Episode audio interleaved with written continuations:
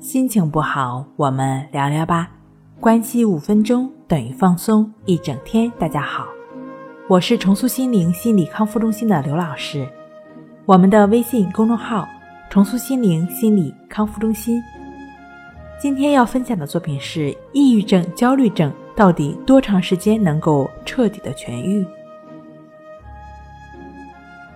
在我的来访者中，第一次咨询在收集资料的时候，一般抑郁症朋友都会为两种问法，一种是纵向的，一种是横向的。纵向的一般这样问：我的这种程度是不是很严重呢？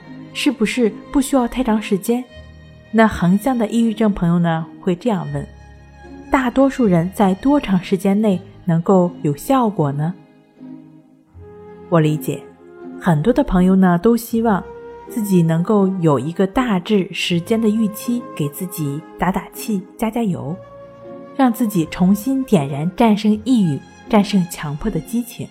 当然，这一切都是为了让自己快点摆脱强迫症、摆脱抑郁症。就像班级考试，有的孩子觉得自己得了九十五分，对于这个分数比较满意，根据老师画出平均分。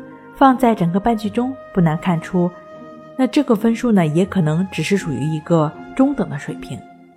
就像九十五分也好，八十分也好，平均分也好，也只是一个分数，在一定程度上说明了同学对当次考试内容的掌握程度，它不代表学生的智力水平。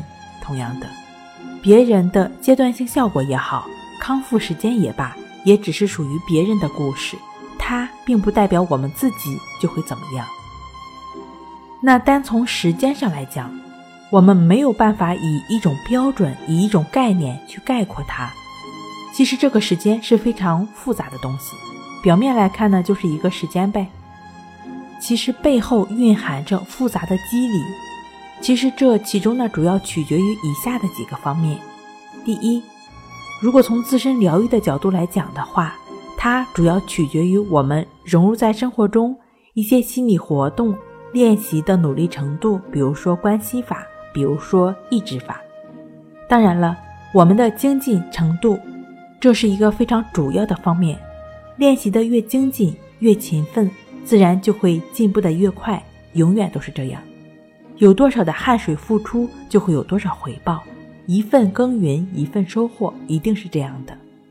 再有一方面。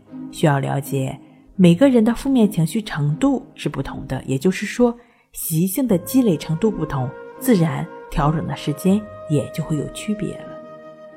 但有一点是可以肯定的，无论我们的负面的积累，无论是习性的积累有多重，从心理模式、性格完善的角度来讲，只要我们沿着这个方法，也就是关系法、抑制法，持续去练习、去努力、去修炼。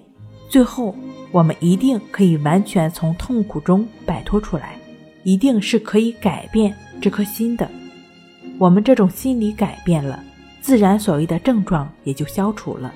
因为这种所谓的抑郁、焦虑、强迫的症状，恰恰是由于我们这种长期敏感、多疑、多虑的心理模式所造成的。踏出一步，你就离胜利近了一步。那关于关系法的具体的练习步骤呢？可以参见一下《战胜抑郁》书中的第三章的内容。抑制法呢，可以参照一下《走出强迫症自愈手册》这个专辑的一句话治好强迫症的音频。好了，今天跟您分享到这儿，那我们下期再见。